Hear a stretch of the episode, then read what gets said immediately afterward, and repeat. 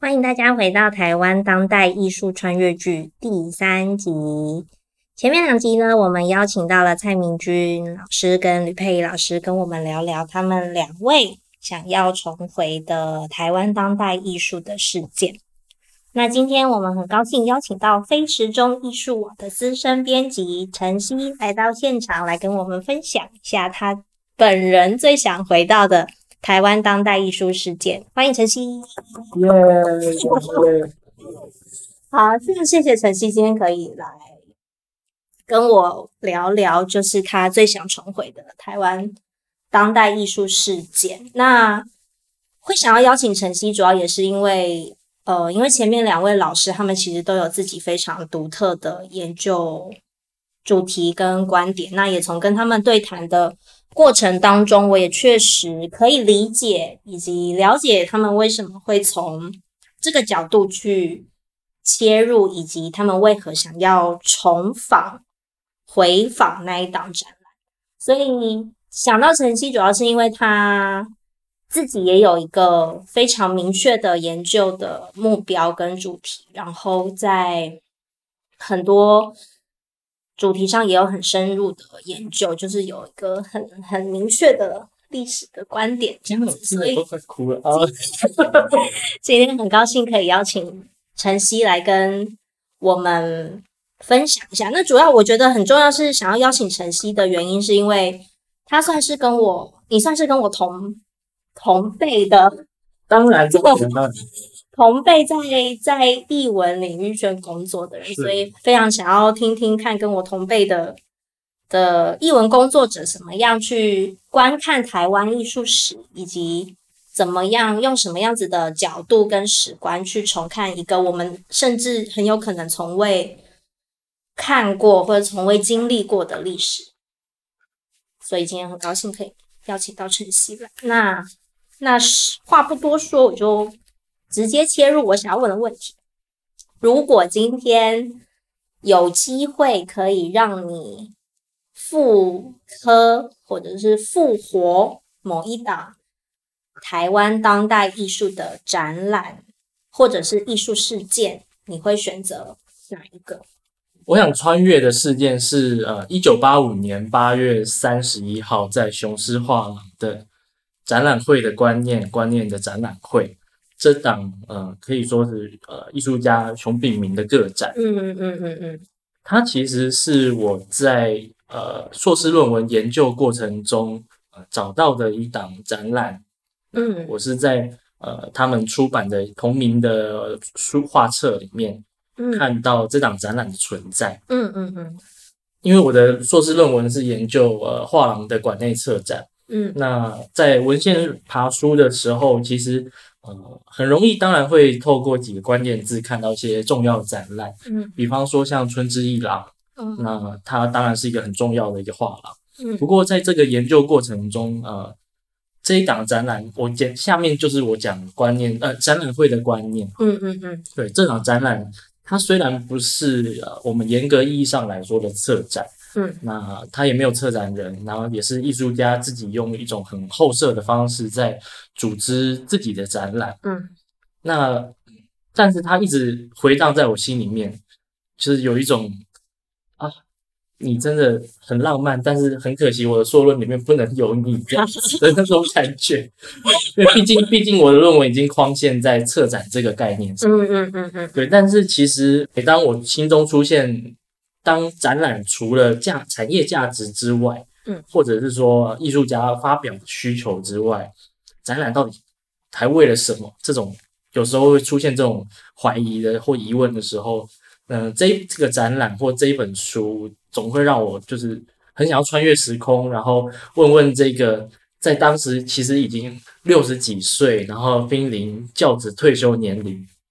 却还像个高校转学生，像说啊，我想认识大家，我也想让大家认识我。那透过这样的展览，让大家彼此交流。这么热血的一个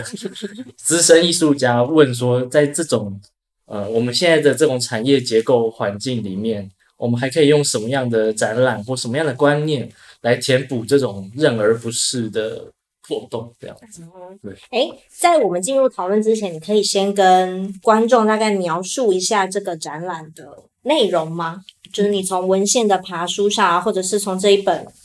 这一本专书里面，可以大概跟观众大概描述一下展览的长相啊，它展出了展出的内容是什么吗？嗯嗯嗯，好啊。呃，我先大概介绍一下陈景明这位艺术家，好啊，因为可能对于当代呃艺术圈的人，其实不是会可能会对他比较陌生。嗯，那他的年纪大概可以说，大概是他一九二二年出生，然后前辈，非常前辈，就是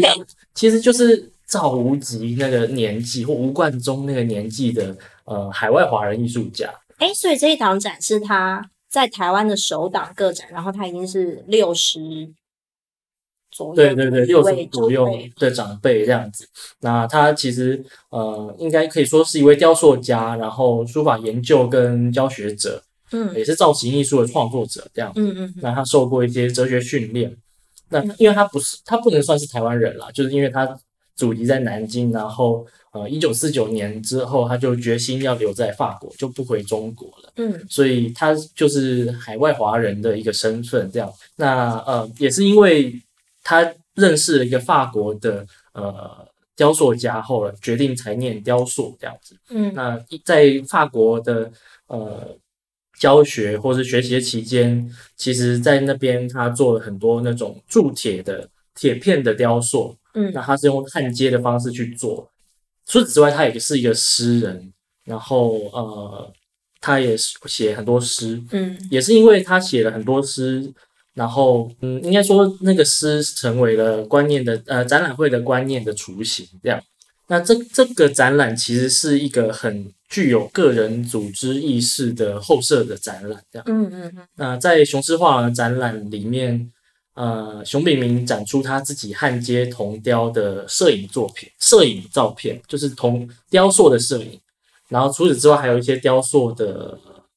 习作或雕塑物，然后剪纸、版画，或是他自己写的小书。嗯，还有他在展墙里面铺的顶天立地的毛笔字的诗句这样子。哦、然后除此之外，在入口处还有展示了一杯用。透明玻璃杯装的水，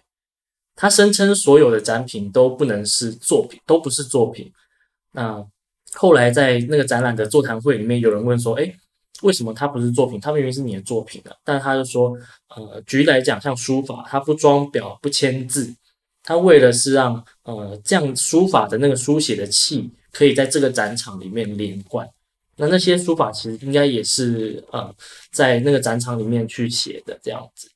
这个这些档案记录都在那本呃观念展览会的观念里面，呃有有一些照片，然后文字记录。那这这个展览其实是一个很具有个人组织意识的后设的展览，这样。嗯嗯嗯。那在雄狮画廊展览里面，呃，熊秉明展出他自己焊接铜雕的摄影作品、摄影照片，就是铜雕塑的摄影。然后除此之外，还有一些雕塑的。习作或雕塑物，然后剪纸、版画，或是他自己写的小书，嗯，还有他在展墙里面，呃，铺的顶天立地的毛笔字的诗句，这样刊物里面有刊载了他跟一些艺术家、诗人，然后呃作家的一个跨领域的，对跨领域的座谈，对对，里面有呃旅法的作家金代喜。然后，呃，当时的师大美术系的教授王哲雄，还有呃二号公寓的创始人之一连德成，嗯嗯嗯，那诗人张香华、艺术家林巨等等的，呃，其实我自己在看那档展览的照片跟档案的时候，嗯，我其实还蛮感受到强烈一个点是说，诶，居然有一个艺术家他不把自己展出的东西当视为作品。嗯，然后他把它视为一个整体这样子，嗯，然后里面的几个点其实都一直让我连接到呃现最近我看到的展览。举例来说，那种一气呵成把自己摊开在展览里面给大家认识、给大家接触的那种状态，这种我觉得他有点在玩语言，语言上面在玩这个艺术机制的这种意义上。呃玩着一种文字游戏的这种展览动机，其实一直也让我想到像王振祥 这位艺术家，他在脸书上提出的很多想法。对，那中间的他在展场里面那杯水，其实也让我联想到呃台湾的艺术家王雅慧作品的海啊，那个在。在那个在绝对那对对绝对那档展览里面，嗯、那个影像装置前面的那一张那杯水，嗯嗯嗯，我觉得借由那杯水，让我意识到空间的整体性，空间的存在，我觉得这个很有意思。对，他在这档呃，他觉得所谓的观念艺术的展览会里面，他思考整体性，然后暂时性、文字性、诗性、书法性，还有综合性。对我来说，其实是用一种很。离散的华人的那种文人的方式来诠释不同于西方意义上的观念艺术，这样子。那那个那一场座谈会里面，其实连德成就讲到了一个还蛮有趣的点，他就说这场展览最纯、最道地的地方，就是在于呃，熊秉明虽然长期居住在国外，但他借在这个展览中，他对于中国。他的故乡的那个眷恋，他的展出方式是非常道地中式的，这样。嗯，那他觉得反而可以去呃回应到台湾当时在做观念艺术或者前卫艺术的创作时候，他很难摆脱西方艺术的阴影这件事情，这样子。那邻居他是一个画家，嗯，他在看那档展览的时候，他觉得嗯。他其实很期待看到熊秉明的造型艺术的作品，嗯，但那场展览里面，他觉得哲学性的影响对他比较深，艺术性的倒还好这样子。然后他觉得他看完那个展览，觉得熊秉明是在做人，一个已经没有什么具体形象的人，嗯，我们在这个没有具体形象的人，就括号展览里面去认识熊秉明，嗯，所以，呃，当我在。后来，呃，完成硕士论文，然后偶尔翻起这本书的时候，呃，他常常给我很多的反省。就是第一个反省是关于策展这件事情，就是这种展览对我来说是一种从真正的细致而真诚的那种档案，衍生出对我来说啦更多的艺术价值，而不是历史价值。它很像是艺术史的网络里面中间的那些漏洞。它当然还是在艺术史的，就是长长河里面，对对哦，我们铺好的是，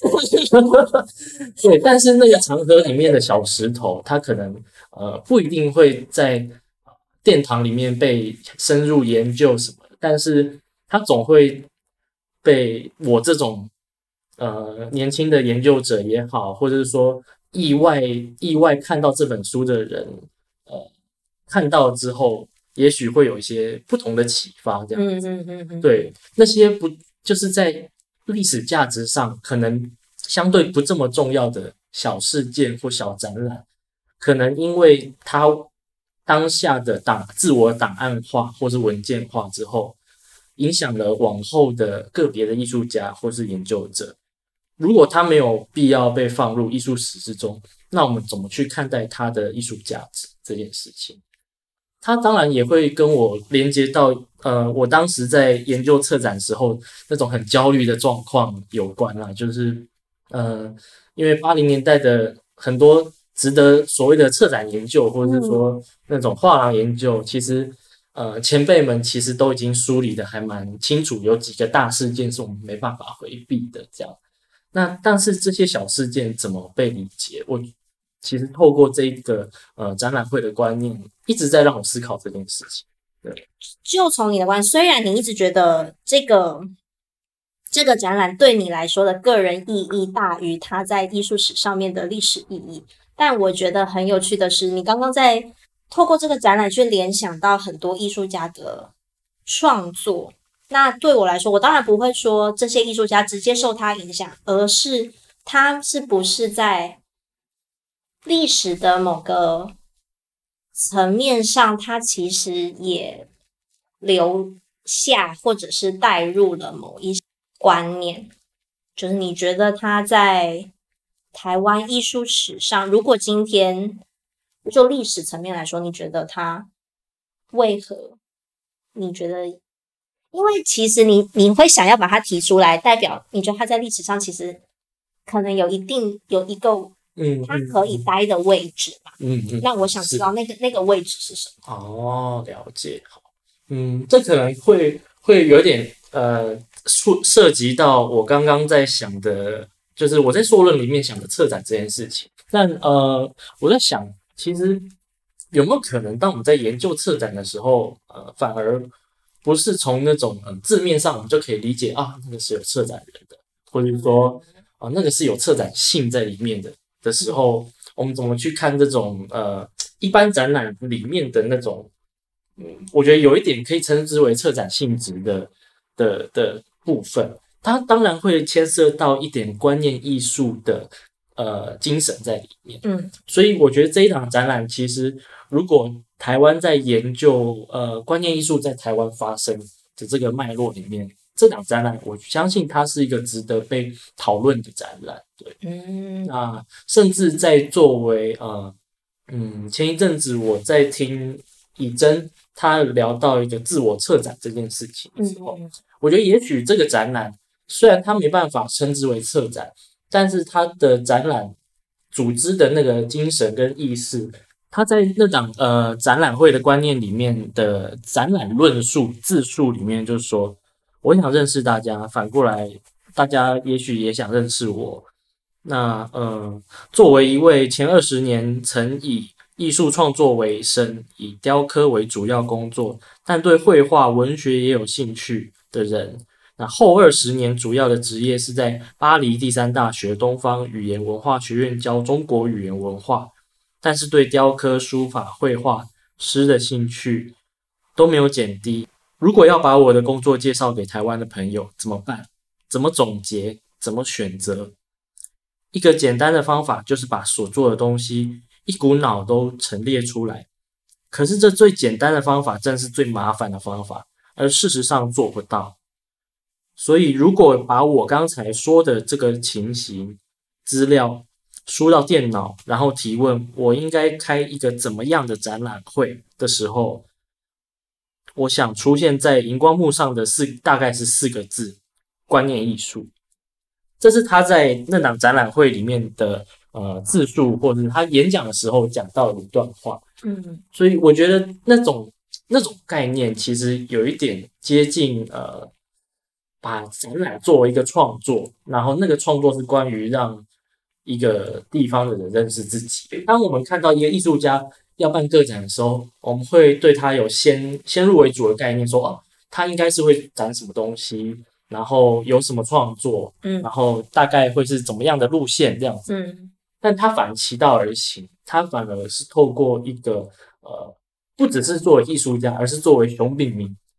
的这个方式在做自己的自己的展览。嗯，我觉得这个在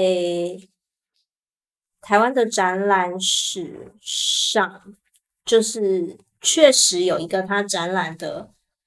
概念，一个新的概念的推推进吗？我觉得那是在你寄给我这个展览的资料的时候，我因为我完全对这展览没有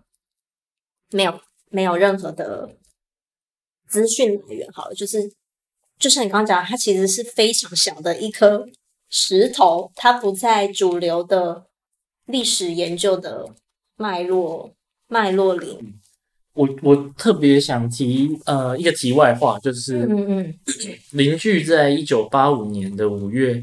他做也做了一个首次的个展，就是那个林具的绘画实验啊，对对对对对，我觉得那个年代其实呃对于呃，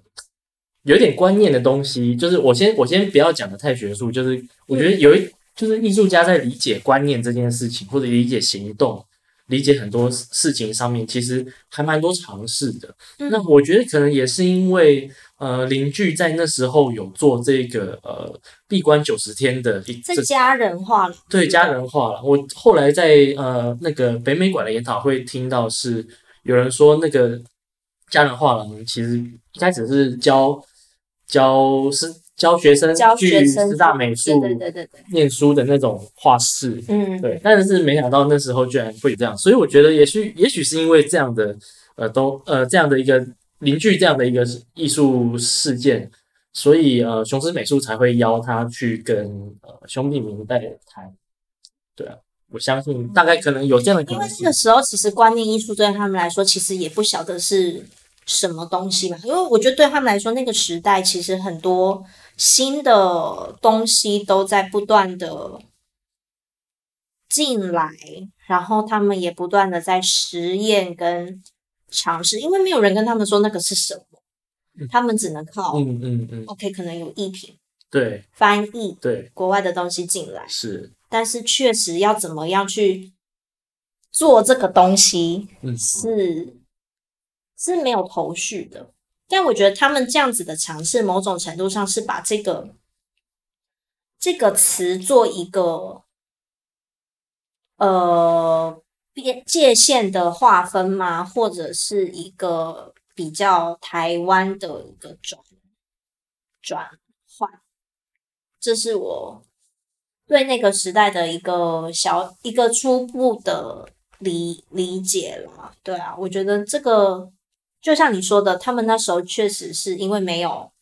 没有人教他们那个是什么，没有人教他们方法在哪里，所以他们反而是用透过不同的方法去尝试，导致得回去看。那个时代他们做的尝试，其实我觉得完全不输现在的艺术创作。嗯嗯，我觉得你说的没错，而且我觉得更纯粹。他会用这样的方式，我觉得其实我对我在我的想象里面还蛮纯粹的，就是他不是为了说我要标新立异，或者说我要多前卫，或者说我为了要得到什么奖项或者什么样的。什么样的名声这样子？嗯，这个这个，我觉得还蛮，就是还蛮蛮蛮纯粹，这种纯粹一些什么事吧？对，就是在你在研究展览啊，或者是你，因为你也有做展览，嗯，是吧？算算算算，对对对对，OK。前一阵子不是是是是，对对对对，嗯嗯。但是我觉得现在做展览。就算你不去想那些艺术艺术机制的事情，你在过程中还是会，我觉得还是会影响，对，还是会碰触到，对。但以前可能更自由一点，更纯粹一点，就是那种纯粹其实还蛮难得的。另外一个就是我觉得也可以分享的地方，就是说像玉洁你跟我这种。呃，八零年代的时候，我们可能还在 哎等等领号码牌，等隔开之类的。对，然后我我觉得反而是从档案认识这个过去的那种状态会更自由。我觉得那个自由感其实还蛮好的。就像我呃，其实，在王品华老师在高美馆测的那个《当空间成为世界》那场展览里面，那场展览是我认识八零年代、九零年代。第一次透过展览认识这个年代，然后就会自从那个展览之后，我就会开始很向往说，哇，八零年代这么精彩，九零年代也这么精彩，嗯，那为什么我们这个年代这么无聊这样子？但其实其实反而在什么程度的精彩？对对对，但是那个时候大概是二零一一年左右吧，嗯，但是随即我觉得很有趣的是，呃，隔一年就很多社会运动出现。嗯，然后士林王家，或者说，呃，更早之前可能还有美术馆是平的等等的。一零年代对我来说是也是很，我觉得我很幸运，在这个阶段在艺术艺术学校学习，这样，然后更不用说三一八事件。对，当我们当我还在迷恋，就是还在好奇说，哇，为什么我们现在没有一个大历史事件的时候，哇，我们就已经身在这个大历史里面，所以。反而是从这样的呃一个环境里面去回去认识八零年代的时候，我觉得会更，我觉得更有感触，对吧？就是透过档档案，嗯嗯。那我觉得就我就想继续推进到我下一个问题是，就是如果这一档展览啊以一个研究者跟一个或者是策展人的的角度跟方式，你会怎么样去处理这件事情？我我我如果要呃复刻这个展览的话，嗯，我首先可能会先呃把八零年代那时候理解观念艺术或理解杜象那个方法，跟二零二零年我们如何理解观念艺术跟杜象的方法，先把它呈现出来。因为呃，有一个地方非常有趣，是同呃刚刚讲到雄狮美术杂志里面他们这一场展览的座谈会记录的下一篇，嗯，呃，雄狮美术邀了连德成哦，他写的那个观念艺术，就是他说是正。呃，熊秉明对，对，我有看的那一篇，那一篇的书写的那个意识其实还蛮强烈的。我觉得他在理解杜象跟观念艺术的时候是非常聚焦在反体制，然后呃反反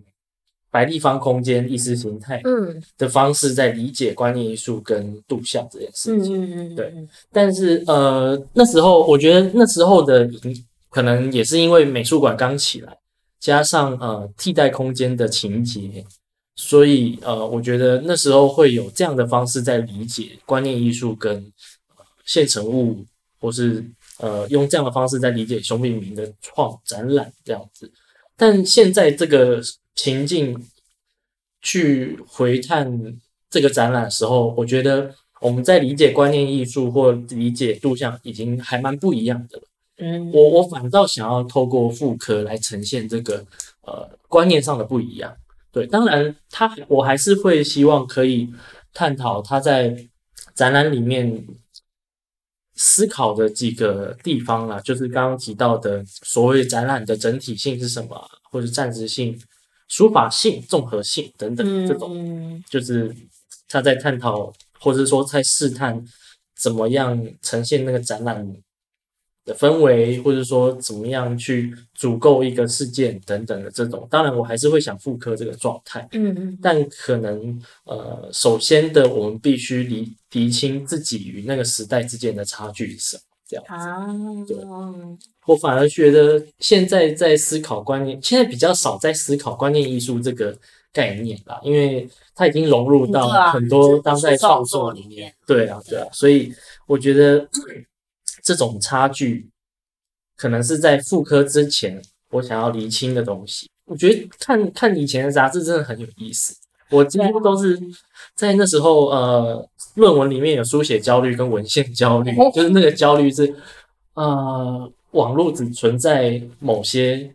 呃，可能九零年代的资料，可是八零年代的，你还是得去找那个，对，你还是得去找国图，然后有时候国图关了，你你就只能去呃，一个焦虑感，就是对对对，就是不要关了，你要去二手书的网络书店 对对对，买一些杂志，没错没错，对，我就买了很多雄狮，然后买从可能一九八三年到一九八九年这个这一段，我买了很多本这样子，哦，因为很便宜，一本才十九还是三十九块。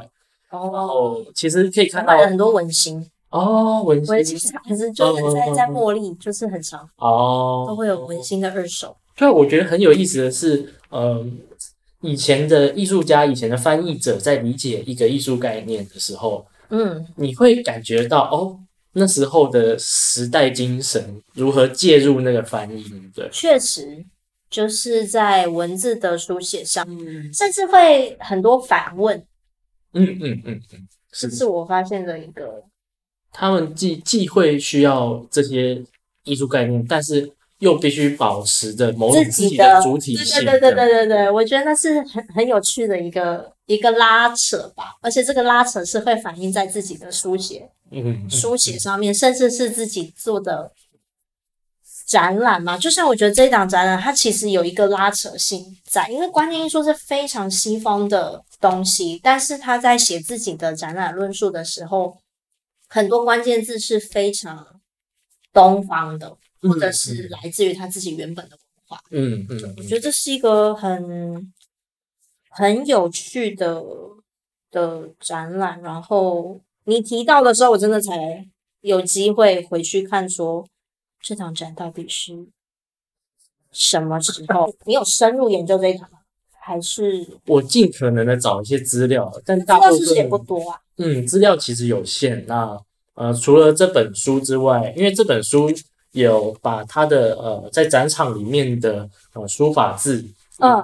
把它复印下来在展在书里面，然后还有展场照片展出的一些雕塑。然后还有影像作品等等的，还有剪纸。我觉得很有趣的是，他其实在做这个出版的时候，他也不是乖乖的做一本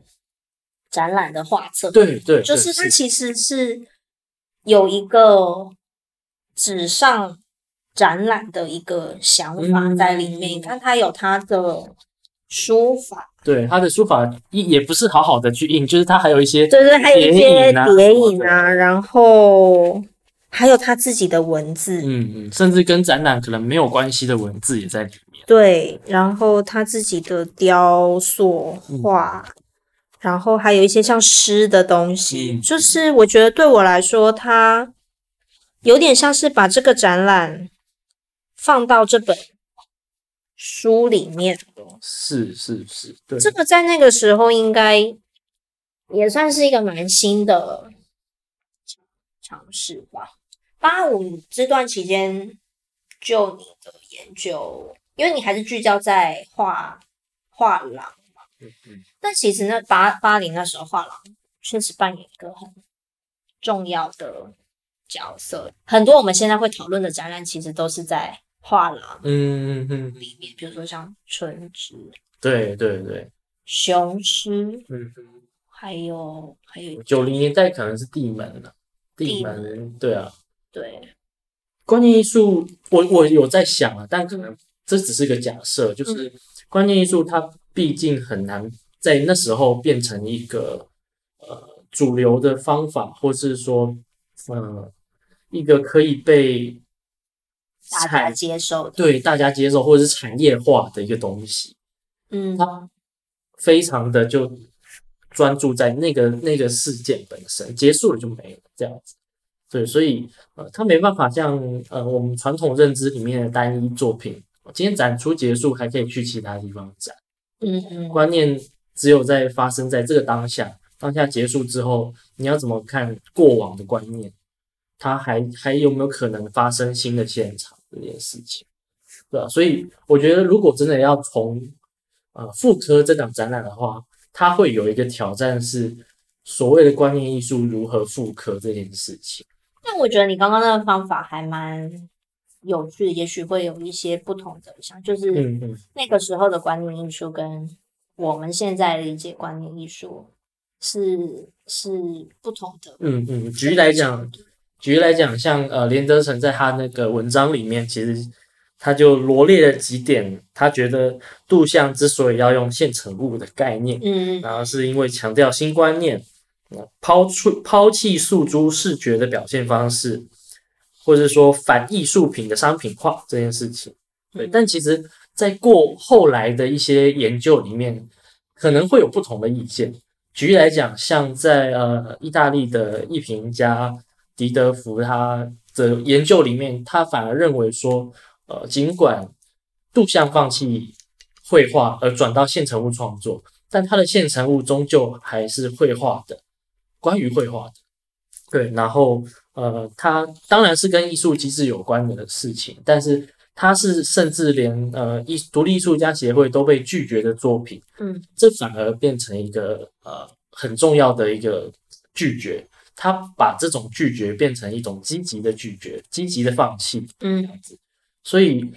不过在八零年代那时候，可能因为当时台湾的环境，艺术环境是呃那个样子，呃，可能是一个台湾前眼角木，或者是说呃艺术市场慢慢开始要蓬勃的状态，同时替代空间也开始起来，要作为一个呃可能。左翼精神的延续，这这这的一个基组织这样子，所以我觉得连德成当时在理解杜象或者理解观念艺术的那个呃，有一点类似书写意识吧，或者的其实是有一点贴近于去对应到当时的台湾艺术环境这样子。那我想接着问下一个问题，你觉得在？好，比如说像像我们之前之前聊的，就是嗯，我们都不没有经历过那个年代，嗯，这这问题我想分成两个部分，就是说哦，我们身为一个年轻的，好像也不是很年轻，但 anyway 就是比较年轻一辈的研究者，就是不是出生在那个年代。对对对，你在回访历史的时候，你觉得那个意义在哪里？以及你觉得，当我们回去的时候，我们一定会先碰触到的一个难题是，我们永远只能靠档案去观看历史。我们没有，我们缺少的是那个现场亲身体验的那一个感觉，这样就会就变成两个问题，就回访这档展览，或者是回回访历史之于现在的意义。我蛮想听听看你这这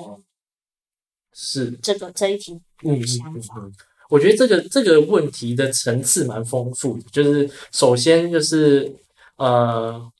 作为一个出生在九零年代的人，怎么去看八零年代？嗯，然后我们该怎么去看？然后什么契机？什么方法？这样子，因为我们已经是一个第三人称，或者第就是，或是说八零年代的小，就是八零年代出生的呃人，哎，或者说在八零年代活跃的人的小孩这样子，对，是吗？哪是啊？八零年代活跃的人，以以我，嗯、呃。我之前看完那个高美馆那场展览的时候，我很兴奋的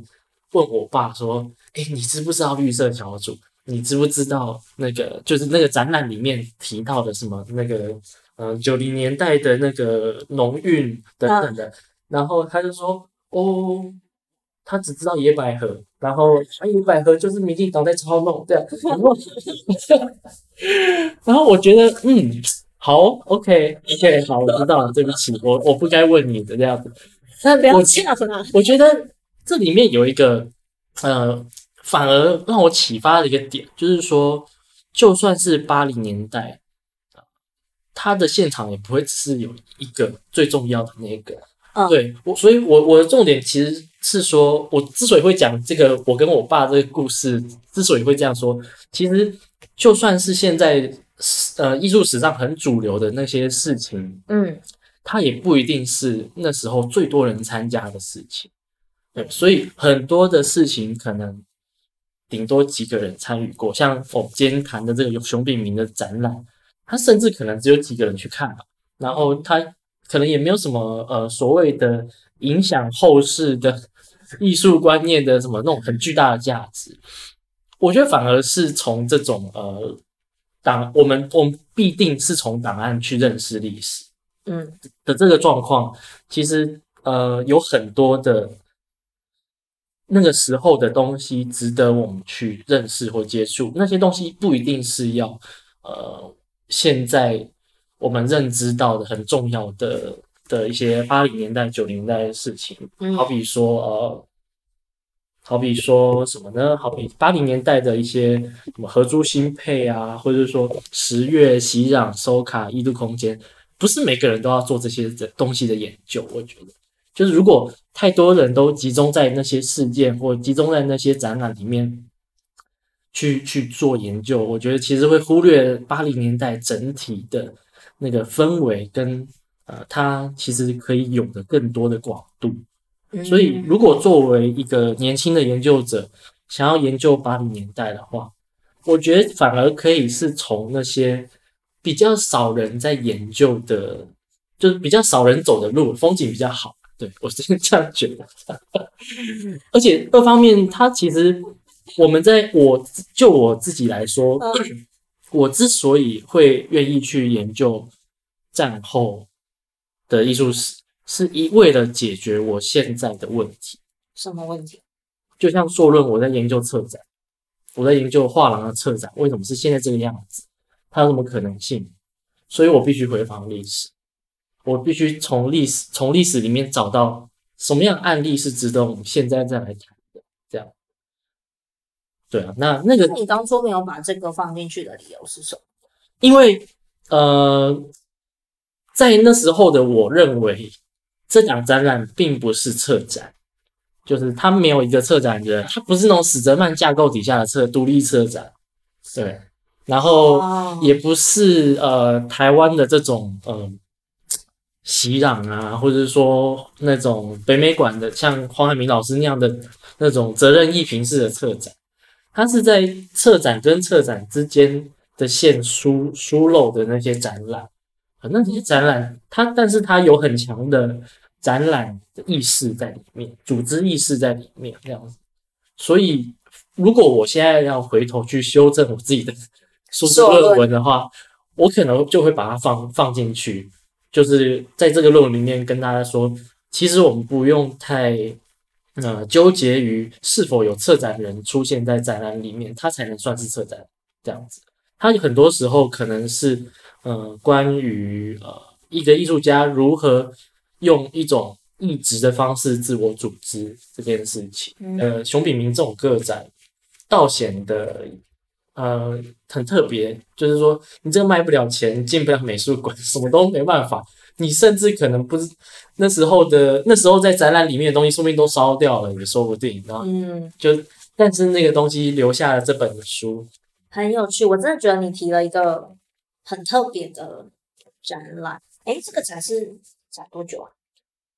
它上面不知道有没有写。对，哦，一八。月下旬在，对，它是八月三十一号开展啊，我猜应该不超过一个月了，因为那时候的展览其实呃，它的天数都不是那么长。哎，关注你的研究，你其实对这个这个区就是巴林的画廊的展览也是大量的研研究过。对对，那时候就你的研究，这个展在当时也算是异类吗？异类，我觉得是异类，因为那时候大部分的展览都是展呃台湾前辈画家，在更早一点可能是展中国名家水墨书法这样子。哦，对，就是大概六七零年代的时候，其实呃我在研究我的我的一个研究方法很简单，就是看雄狮美术的广告页，然后那个广告页是就是十几年来广告页，你可以看到说。在七零年代，只要有画廊开幕，他都会说是中国名家联展。但是八零年代之后开始，就会有台湾前辈画家联展，或者台湾名家联展，就那个台湾意识的转变还蛮有趣的。然后你会看到，对对对，你会看到越来越多的陈进、杨三郎，然后甚至就是台湾的前辈画家哦，或是越来越多的呃。杨英风等等的这些，嗯、对，那呃，在那个时候，其实因为毕竟那时候最最多人会去就阿波罗大厦，嗯嗯嗯，那边的话基本上对啊，都是展呃台湾的前辈画家为主啊，然后不然的话就是像呃习德进这样的辈分的艺术家这样，那时候的异类可能就是像他，或者说春之一郎的异度空间等等的，对。不过在后来九零年代开始。高雄的阿普画廊其实也有做很多很很实验的观念的那种展览。沥青基金会其实他们有研究很多关于海外华人的艺术文献跟呃作品，然后熊秉明理是在他们的网站里面也有很多资料可以找到这样，但不是全部啦，像呃在雄狮美术的杂志里面的访谈记录，它。可能因为版权的问题，他没办法放上去。哦，对，但除此之外的一些熊秉明自己的著作的节录什么的，呃，作品照片其实都在网站上面。对啊，我觉得也是可以从那边去理解一点东西。只是，呃，他的他确实是呃蛮有限的资料，还是蛮有限的，因为他在八零年代并不是一个非常叱咤风云或是非常激进的人。对，他也没有参与非常密集，没有没有这么密集的参与呃台湾那时候的当代艺术的活动，所以那时候的人其实不认识他，我觉得非常正常吧。就而且也只有雄狮美术的雄狮画廊的人带他来展览，这样子才有这样的展出机会。不然的话，呃，就是我们现在在台面上听到八零年代的艺术家，基本上都还是很。关于台湾解严身体性，我觉得某某部分也呈现了书写上台湾艺术史在研究上面的一个状态吧，所以才会需要从各种不同的角度，甚至是各种不同的方式，然后不同年代的人进来，嗯嗯、他们会去找到一些漏网之鱼，嗯嗯，而这个漏网之鱼，它可能是呈现。当时代的另外一个面貌，而这个面貌也是非常非常非常精彩的。好啊，非常谢谢晨曦今天带来一这一档展览会的观念或者观念的展览会。非常谢谢晨曦，不会不会，这个结尾好适合放快乐天堂。耶！好哦，今天晨曦的分享就到这边告一段落，拜拜拜拜。